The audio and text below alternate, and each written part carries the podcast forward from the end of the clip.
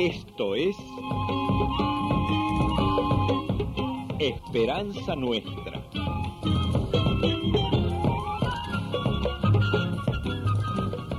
Un programa del Centro de Comunicación Nuestra Señora de Luján.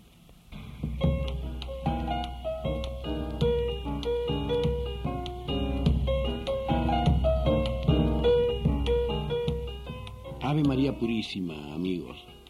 Aquí estamos, otra vez con ustedes, para compartir los episodios que vivieron los primeros cristianos, aquellos que fueron como nuestros antepasados en la fe.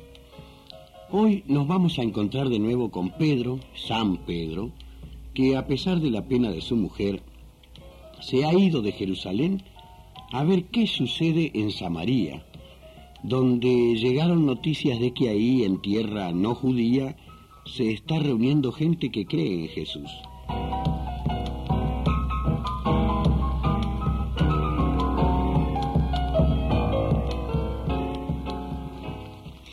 Así que usted es Pedro.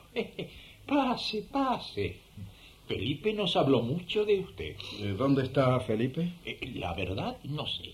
Él vino de Jerusalén, se puso a trabajar con un acopiador de frutas.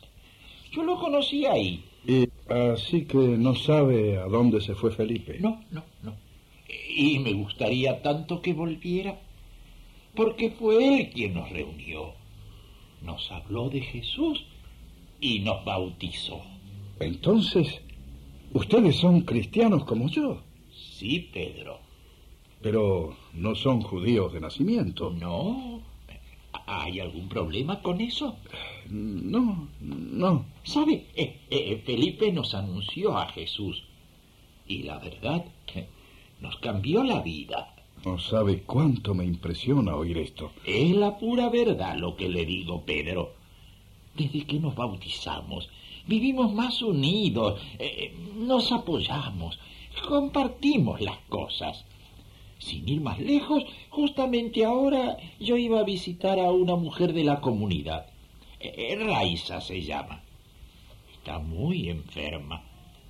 ¿Me acompaña? Sí, vamos.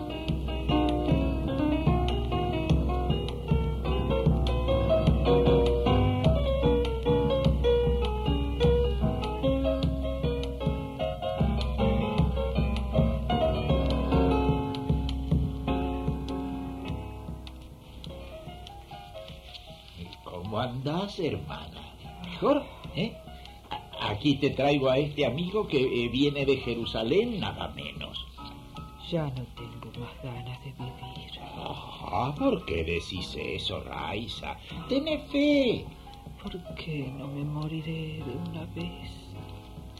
No hace falta tanto trabajo para dejar este mundo. Ay, no digas eso, hermanita. Mira que este amigo es de los que conoció a Jesús.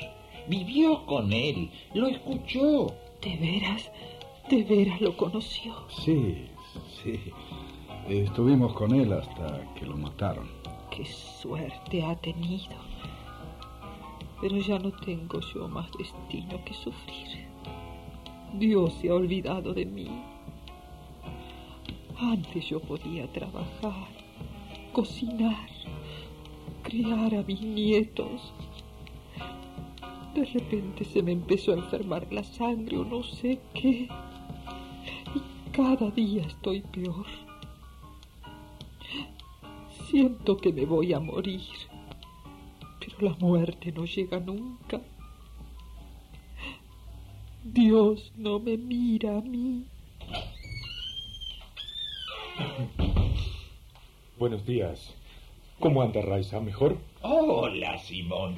Eh, Aquí te presento a Pedro, un hermano que acaba de llegar de Jerusalén. De Jerusalén. ¡Qué bien! Él conoció a Jesús de Nazaret. No me diga. Así es.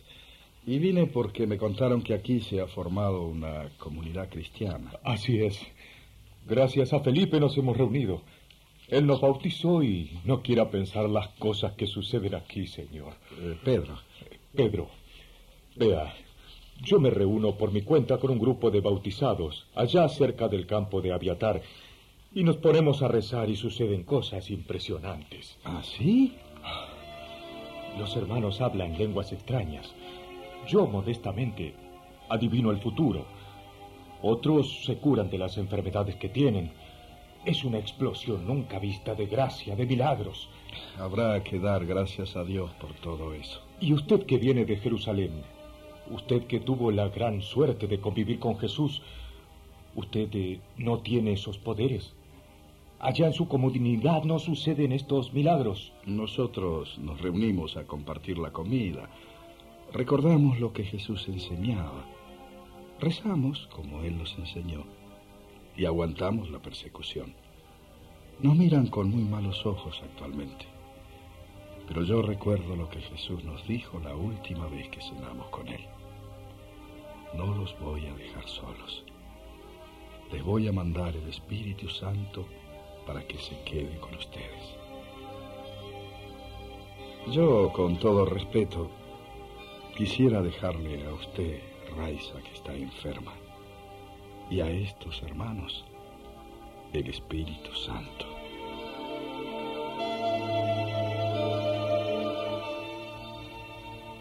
Entonces Pedro les impuso las manos y recibieron el Espíritu Santo. Y poco después Pedro, Pedro. ¿Eh? Pare, Pedro, pare.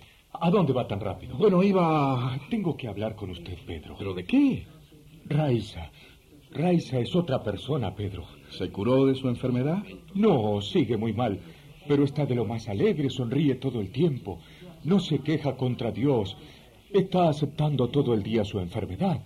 Es increíble. Eso es el Espíritu Santo, Simón el consolador que Jesús nos prometió antes de irse al cielo.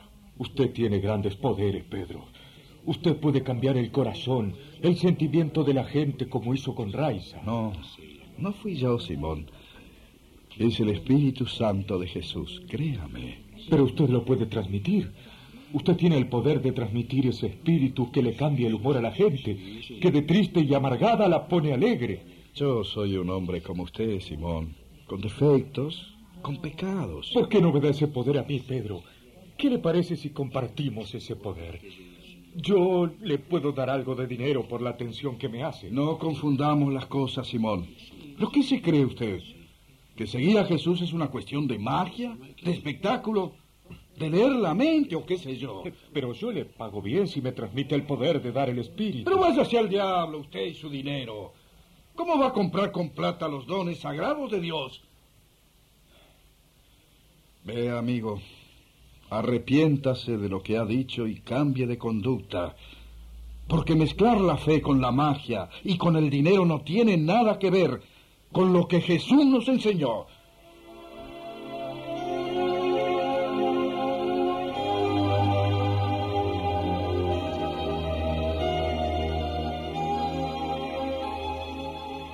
Ayer fue Simón, el mago de Samaria el que creyó que seguir a Jesús es meterse en los laberintos de la magia, hacer adivinaciones, hablar con los espíritus.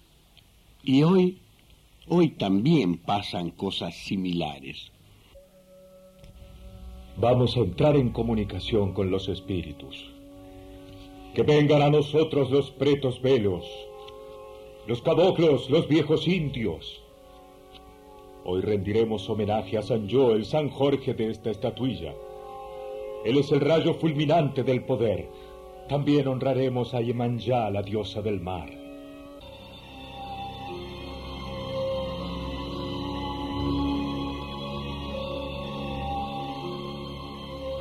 Les ofreceremos a los espíritus un animal vivo. Yo lo voy a degollar y la sangre caerá sobre la persona que está haciendo el ruego los males de la persona pasarán al animal.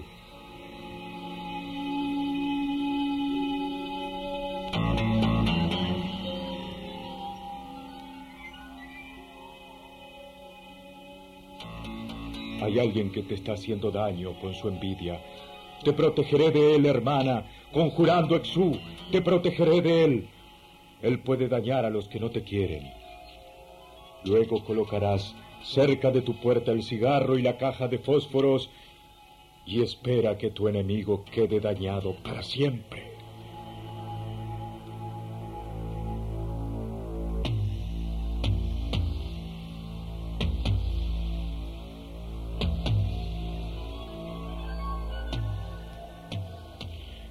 No les decía, amigos, hoy también son muchos los que concurren a casas y templos para buscar alivio a esos problemas invocando a los espíritus. Mezclan todo, porque hacen sacrificios de animales, invocan a Jesús por otro lado, al demonio por otro, piden éxito en los negocios, dicen que se libran de daños. Es lo que hacía aquel mago Simón en tiempo de los primeros cristianos.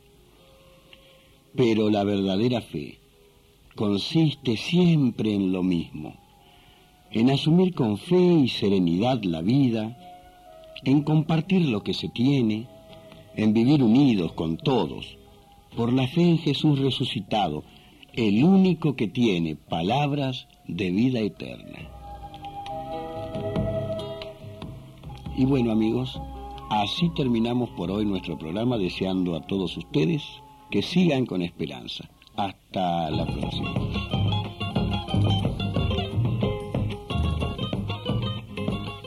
Fue Esperanza Nuestra, un programa del Centro de Comunicación Nuestra Señora de Luján.